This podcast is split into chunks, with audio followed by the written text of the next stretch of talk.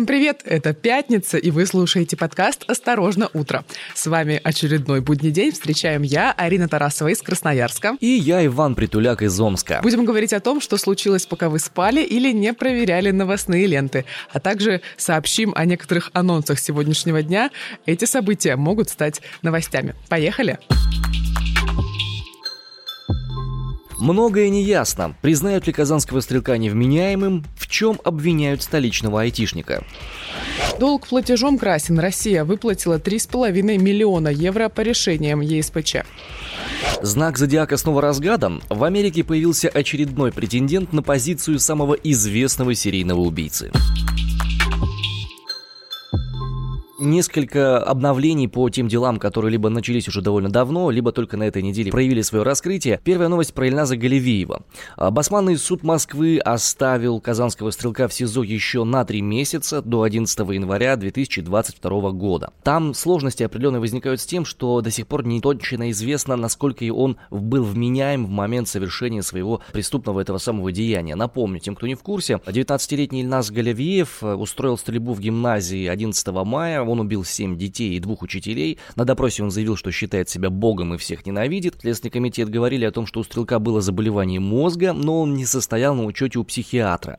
Ему предъявили обвинение в массовом убийстве по части 2 105 УК РФ. Суд отправил его под арест, и сейчас, собственно, этот арест ему продлили еще на три месяца. Правильно я понимаю, что его могут признать невменяемым исключительно из-за того, что он говорил на скамье подсудимых и из-за того, что у него было какое-то заболевание. Но, кстати, про заболевание я слышу впервые. Да, там такая история была. Ну вот про то, что ты говоришь, не совсем так.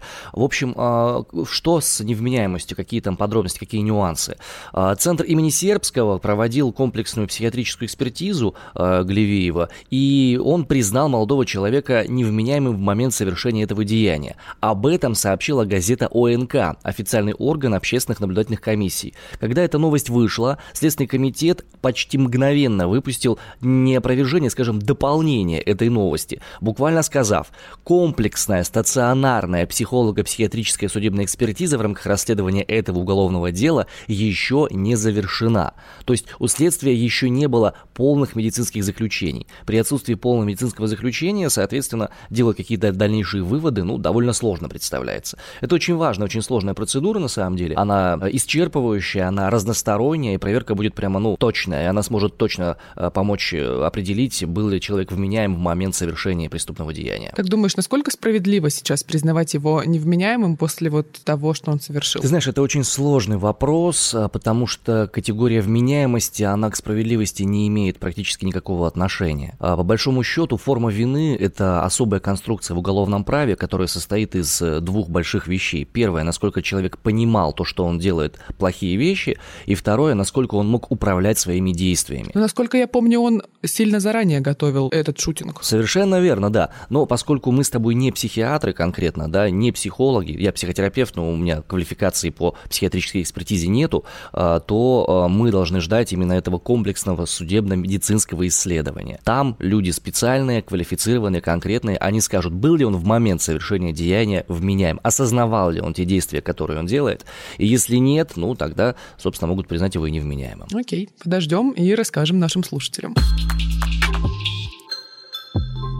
Дело основателя группы IB Ильи Сачкова тоже имеет развитие. Ему предъявили обвинение в госизмене. Содержаться под стражей он будет до 27 ноября. Видимо, в этот как раз промежуток должен пройти процесс. Защита уже обжаловала это решение в Мосгорсуде, и апелляционная инстанция рассмотрит жалобу на арест 21 октября. Ну, то есть вот э, достаточно немного времени до этого осталось. Мать Ильи Сачкова написала письмо Путину. Письмо достаточно такое, знаешь, я бы сказала, не скромное. Надрывное, я бы сказала, оно такое. Да, да, именно так, э, потому что пишет она о том, что неужели вот у нас все повторяется так, как это было при Советах. Тут есть замечательная цитата. «При всем уважении к ФСБ все помнят, сколько достойнейших людей цвет нации были загублены как враги народа. История повторяется?» Конец цитаты. Далее также писала о том, что будет утечка мозгов из страны снова и останутся здесь прочие Шариковы.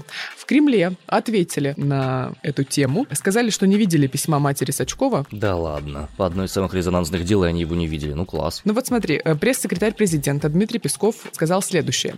«Я узнал из СМИ о таком письме, что направлено, но не знаю по каким каналам, в администрации письма не видели. Видимо, голубь куда-то не туда залетел, может быть». Под сукно, да, куда-то там оно упало случайно и не нашли. Вообще, это, конечно, интересная штука по поводу дел, связанных с так называемой госизменой. А, невозможно получить данные про них никакие вообще, да. Ну, ты же знаешь, да, и даже обсуждать это дело мы не можем, потому что мы не понимаем вообще, о чем идет речь. Это засекреченная информация. Ну да, потому что процесс полностью закрыт, потому что дело о госизмене и так далее. Э, Песков также э, сказал, что э, вероятность того, что президент как-то поучаствует в этом деле, полностью отсутствует, потому что он не имеет права вмешиваться в следствие. А вообще вся эта ситуация очень сильно мне напоминает дело Ивана Сафронова. Есть ощущение такое какое-то, да. Ну, посмотрим, как будут развиваться события. Очень надеюсь, что, не знаю, возможно ли это вообще, что с Сачковой снимут обвинения, но будем надеяться, потому что многие говорят, и сотрудники самой компании, и все-таки общественность тоже имеет определенное мнение, что и группа IB, и сам Илья Сачков вовсе не может быть причастен к какому-либо сливу информации за рубеж. Ну, по той простой причине, что они не имели доступа к соответствующей информации, которая была признана государственной тайной. Ну, посмотрим. Будем надеяться, что справедливость в этой ситуации все-таки восторжествует. Вань, ты берешь в долг иногда, когда-нибудь? Честно говоря, у меня была такая тенденция, когда я был студентом, но я тогда просто не возвращал. А сейчас я перестал быть студентом уже давно, и поэтому как бы деньги, которые я у кого-то беру, я их сразу же отдаю там буквально в течение одного дня максимум. Смотри, за последние шесть лет, с 2015 по 2020 годы, Россия потратила 3,5 миллиона евро на выплату компенсации ЕСПЧ за пытки в колониях не просто за все... Пост... Только по этому кейсу да, отдельно? Да, да, да, я вот и хочу на этом акцентировать внимание, что не за все те дела и решения, которые признала ЕСПЧ верными, там, да, в чем виновата Россия, а только за пытки в колониях. Но это еще не все, чему нужно удивляться, я просто вижу твое лицо. Об этом сообщает РБК со ссылкой на данные аналитического проекта фонда «Нужна помощь». А многие дела касаются случаев, когда имела место комбинация пыток и унижающих условий. В таких случаях большая часть компенсации присуждается за за пытки. Чаще всего статья, по которой ЕСПЧ может вынести приговор на штраф за там, пытки в колониях и так далее, она, значит, рассматривает ситуации, в которых, например, у осужденных нет доступа к нормальной пище, прогулкам, медпомощи, а они находятся в плохих санитарно-гигиенических условиях и так далее и тому ну, подобное. Обычное нахождение в СИЗО прямо скажем. Но, вот как я тебе уже сказала, многие дела все-таки рассматриваются и присуждается за них штраф только если были реальные пытки, какие-то унижающие условия. Очень сейчас это такой, знаешь, актуальный вопрос в связи с тем, что э, проект гулагу.нет получил э, доступ к архиву в СИН, и видео, фотографии сейчас публикуются в СМИ. Можно, кстати, зайти, если очень интересно, на свой страх и риск посмотреть новости в нашем телеграм-канале «Осторожно, новости», но нужно быть готовым к тому, что вы увидите. Это шокирующее видео, да. В нашей стране 85 субъектов федерации. Так вот, согласно подсчетам экспертов, жалобы касались 46 регионов России. Это больше половины. И вообще нет, знаешь, такого убеждения и понимания, что все подают жалобы. Так что вполне вероятно, что в гораздо большем количестве субъектов нашей страны случаются пытки, изнасилования и все прочее в колониях, СИЗО, э, ОТБ и так далее. Максимальные суммы компенсации взыскали в пользу заявителей, которые содержались в колониях и СИЗО Нижегородской, Костромской областей, Санкт-Петербурга, Ленобласти, Забайкальского края и Свердловской области. Ну, то есть огромная география, получается. По всему Транссибу это дело да, происходит. Ну, 46 ну, регионов, да. понимаешь? Да, я понимаю. С ужасом понимаю. Я тебе сейчас перечислила те регионы, в которых самые большие суммы компенсаций. Угу. И еще что самое интересное, как ты думаешь, платит ли Россия долги? Я подозреваю, что нет. Ну вот смотри, у коммерсанта почти два года назад, в январе 2020 года, э, был материал о том, э, как вообще Россия выполняет постановление ЕСПЧ. Так вот, в тот же момент Путин заявлял, что Россия исполняет все постановления ЕСПЧ, даже те, которые э, сама страна считает неправовыми. Так вот, минимум 62% решений Европейского суда ожидают исполнения. И, как говорят сами юристы, многие из них так и не будут исполнены. Я на самом деле даже не знаю, как это прокомментировать, потому что цифры ужасающие. Я когда увидела статистику по регионам, что 46 регионов из... А когда у нас всего 85 субъектов в стране... Холодеет просто. Кровь в жилах, когда ты это слышишь. И самое странное, самое страшное, то, что это делает Европейский суд по правам человека, а не наша судебная система непосредственно, которая, по идее, призвана справедливо разбираться в случаях злоупотреблений, насилия и так далее, и так далее. Вот что пугает и беспокоит. Ну, российского суда по правам человека же нет? Ну, я понимаю, но, по идее, так-то судебная система должна быть настроена на это, по крайней мере, юридически по соответствующим законам, федеральным конституционным и федеральным и так далее. В очередной раз американские расследователи заявили, что установили личность Зодиака, таинственного, загадочного маньяка-убийцы, который в 20 веке, ну, навел шуму, я бы сказала, своими записками, которые он отправлял в газеты, своими шифрами Давай и так далее. расскажу немножко исторический аспект. Потянем интригу немного до момента раскрытия его личности. Да уже сколько ж интрига-то тянется, уже и кино сняли, и документалку, и Не всё только. прочее. Вот сейчас тебе расскажу. В общем, смотрите, Зодиак — это псевдоним неустановленного американского серийного убийцы. Он действовал в Северной Калифорнии с конца 60-х до начала 70-х. То есть э, прошло почти уже, получается, 40 с чем-то лет.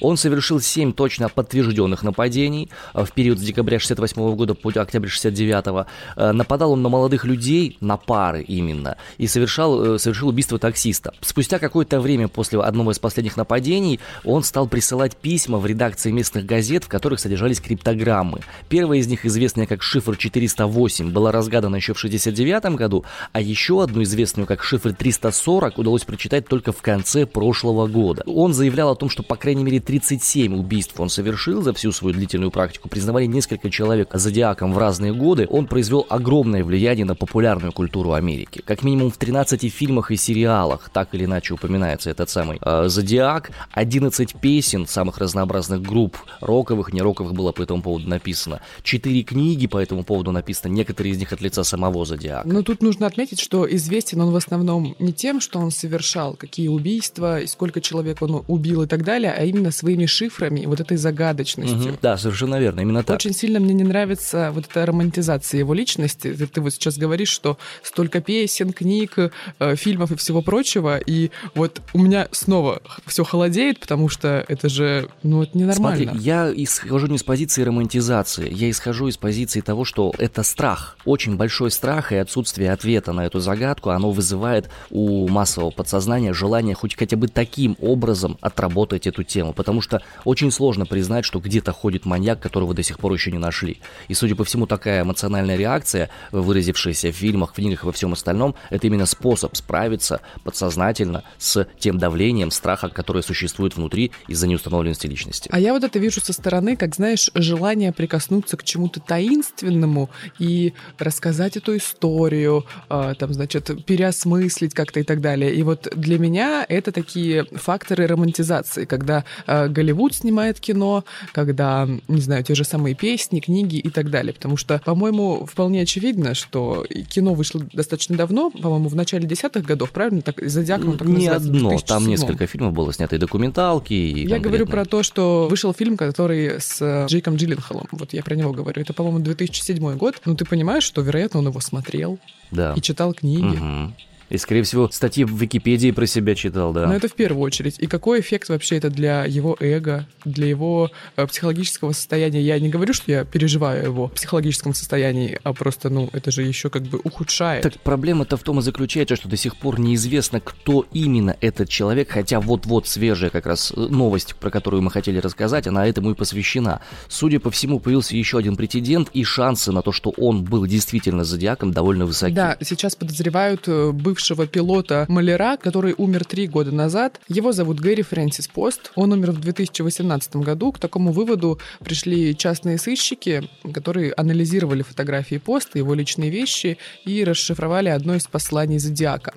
Ну вот читала я эту новость на Афише Дейли, потом еще другие материалы по этому поводу, что именно этого Маляра-пилота признали э, Зодиаком. Ну, слушай, странно, потому что анализировали его отпечаток подошвы на армейских ботинках, потом э, судили о том, что это именно он по его шраму на лбу и так далее. Ну, как-то маловато доказательств, тебе не кажется? Ну, смотри, во-первых, мы с тобой конкретно, сидя здесь в Сибири, не обладаем всей полнотой материалов, которые были у расследователей. Напомню, что расследование провела группа The Case Breakers. Это команда, в которую входит около 40 бывших следователей, агентов ФБР и журналистов. Это такой групповой исследовательский орган. В чем фишка-то с этим самым Зодиаком? То, что есть описание его от выживших после его нападений, есть отпечатки его пальцев, есть даже фоторобот его. И вот, собственно, по совокупности этих способов и средств и определили этого самого человека. И получилось так, что некоторые люди, даже друзья этого самого Гарри Поста, э, они в Фейсбуке какое-то время назад писали о том, что да, судя по всему, мой друг именно он зодиак. является зодиаком, mm-hmm. да, но он очень неплохой друг. И вот это меня больше всего поражает. Господи, это ж каким нужно было цинизмом, жути, чтобы так писать. Ну, на самом деле, это действительно выглядит очень странно, и в частности из-за этих постов в Фейсбуке и в Твиттере я с очень большим недоверием, если честно, отношусь к этой версии. И это же, знаешь, не первое, не последнее, вероятно. Наш редактор вообще нам сказал, что в Америке там чуть ли не каждые полгода новый зодиак появляется. Ну, как бы то ни было, несмотря на то, что события были очевидно ужасные, отрицать воздействие и влияние зодиака на культуру популярную американскую мы не можем. Собственно, почему про него сегодня и рассказываем. Сегодня нас ждет на небе невероятной красоты представления. Начинаются октябрьские звездопады. Драконида вступает, значит, в свою силу. Ваня, ты знаешь что-нибудь про, про это? драконидов? Нет, я астрологией не увлекаюсь. Я знаю, что вышел новый трейлер «Игры престолов», приквела. Там что-то тоже про драконов было, да? В общем, два дня назад было новолуние, и вот, значит, спустя два дня, а в октябре, это ежегодный метеорный поток драконидов достигает своего пика. Так вот, сегодня, 8 октября вечером, эксперты говорят, что будут видны, разумеется, при ясной погоде, очень красивые метеорные потоки и все прочее, там звезды, значит, и все прилагающееся к этому. А люди могут увидеть такое явление только тогда, когда Земля проходит прямо внутри орбиты кометы вскоре после того, как это небесное тело уже прошло. Жуть. Я понял, что тебе будет круче, чем мне, потому что ты сможешь выехать куда-нибудь на столбы, там, где нет лишнего света, и посмотреть в небо таким, каким оно должно быть, без эм, светового загрязнения от городов. А поскольку я живу на равнине, я, скорее всего, не увижу, как эти самые дракониды опадают, и мне по этому поводу грустно грустновато. Ну, мне приятно, конечно, что ты думаешь, что у меня тут все так хорошо, ясно и солнечно, но сегодня за окном очень сильно осенне и по-октябрьски. А вообще дракониды, они обычно активны с 6 по 10 октября каждого года. Это невероятное зрелище, как пишут э, люди, которые изучают значит, все эти э, небесные явления. Вот, например, в 1933 году наблюдатели за небом в Европе видели до 500 метеоров в минуту, представляешь? А на пике ливня в 1946 году очевидцы по всей западной части США видели тысячи метеоров в час. Ну что ж, если кто увидит, то вы можете смело абсолютно фотографировать дело и отмечать в Инстаграме наш аккаунт «Осторожно, подкасты», вот, и поделимся вместе этими общими ощущениями. Соединимся, так сказать, со всей страной в наблюдении за небом.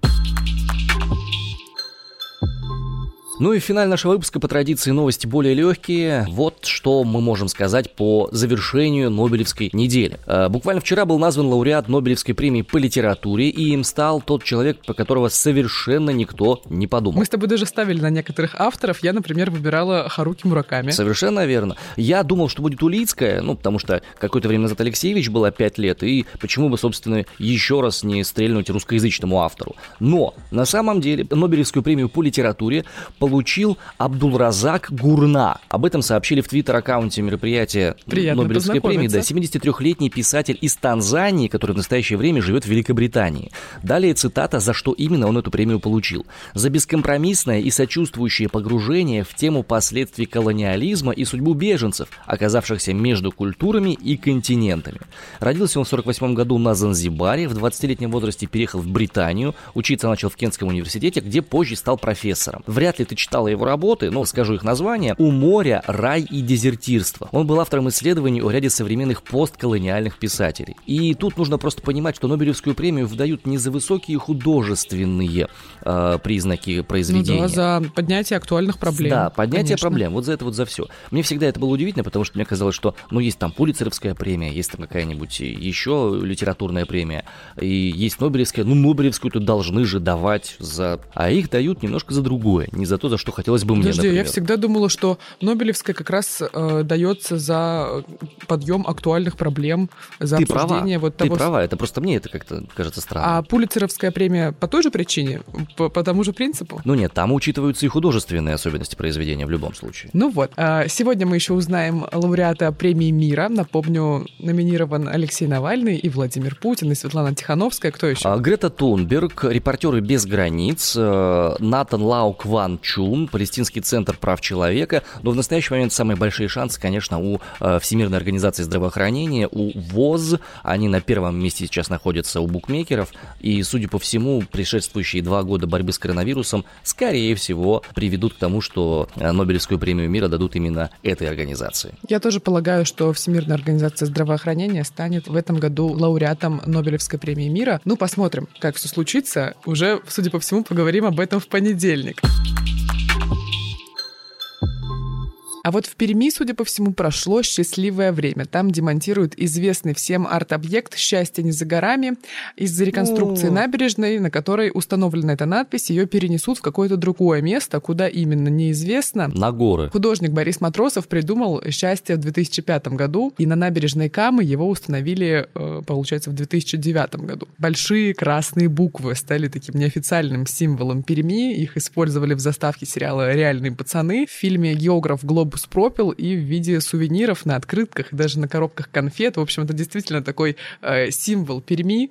Он замечательно абсолютно выглядит. У меня очень многие знакомые делали с ним фотографии. Я прямо очень хотела около него побывать, но, ну, может быть, в другой раз действительно, может быть, его перенесут в какое-то более удачное место.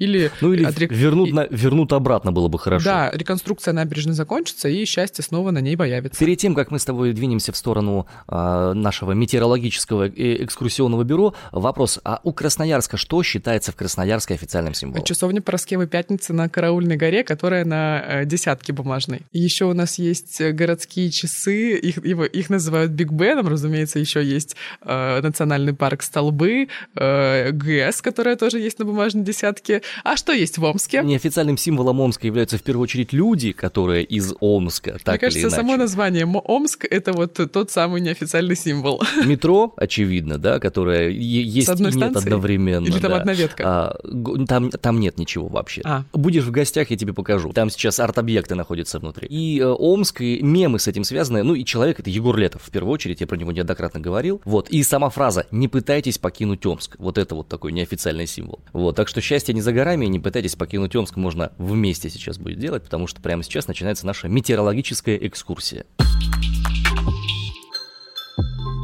Красноярской Козульке. Ребят, приезжайте все в Красноярск, проведу вам экскурсию, в Козульку тоже съездим. Э, Там сегодня дождь, прохладно, плюс 3 градуса обещают синоптики. В Удмуртском убыть дуре ситуация значительно лучше, там золотая осень, ясное небо и плюс 10. А завершим мы сегодняшнюю экскурсию в конце Ленинградской области. Это название деревни такое, конец. Так вот, там осенний сплин и плюс 12. На этом мы завершаем наш сегодняшний подкаст. С вами были Иван Притуляк из Омска. Арина Тарасова из Красноярска.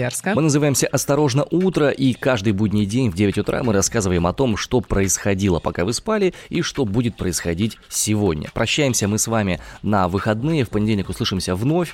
Э, Ищите наш подкаст на Apple подкастах, ставьте там нам 5 звезд, оставляйте комментарии. И находите нас в соцсетях. Наши аккаунты называются именем нашего продакшена «Осторожно, подкасты». У нас есть телеграм-канал и аккаунт в Инстаграме. На этом у нас все. Любим, целуем. До свидания. Пока-пока. Thank you.